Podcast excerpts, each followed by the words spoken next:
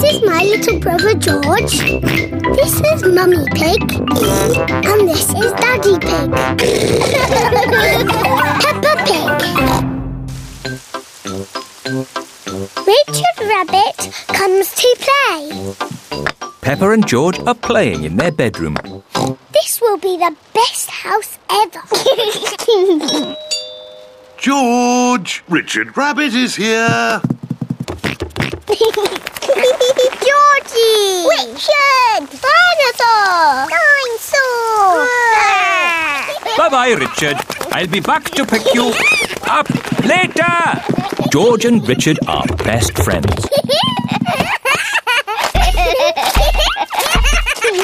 George!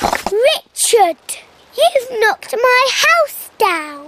Please play something not bouncy. George has made the toy basket into a volcano. Richard is using toy trees to make a jungle. George has used the building blocks to make a river. Dinosaur! George and Richard have turned the bedroom into dinosaur land. I'm leaving. It's too noisy. I say potato. And I say potato, Potato! potato. The good thing about rainy days is we get to watch important TV programmes. Potato! Potato, Potato! potato. Mummy, George and Richard have made the bedroom into dinosaur land. And dinosaur land is very noisy. George has his best friend here, but I've got no one to play with. You could ask Susie Sheep to come over. Susie Sheep is Pepper's best friend. Can Susie really come over now? Let's ring her.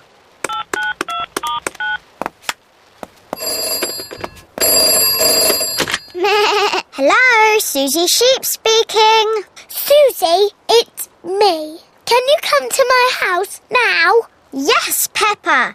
Can I wear my nurse's costume? Yes, but come quickly.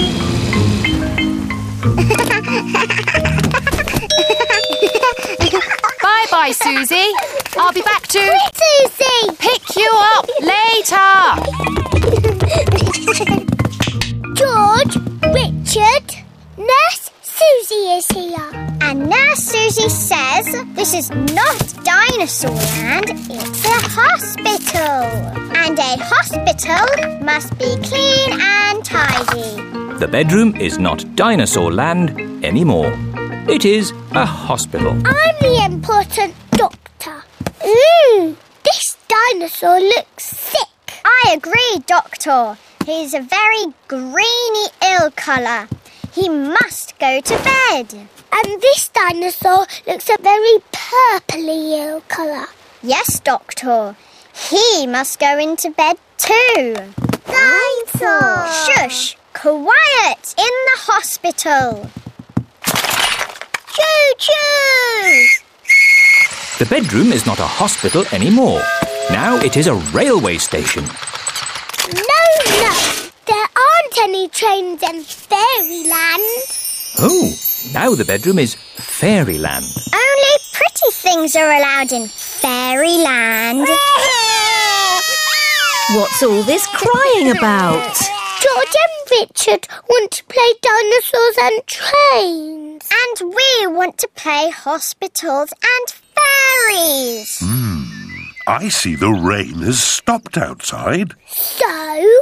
So, maybe you could all play outside. But they like little boys' games. And we like grown up girls' games. But after it's been raining in the garden, what do you normally find? Muddy puddles! And what are muddy puddles for? Jumping up and down! Everyone loves jumping up and down in muddy puddles, whether they are big girls or little boys.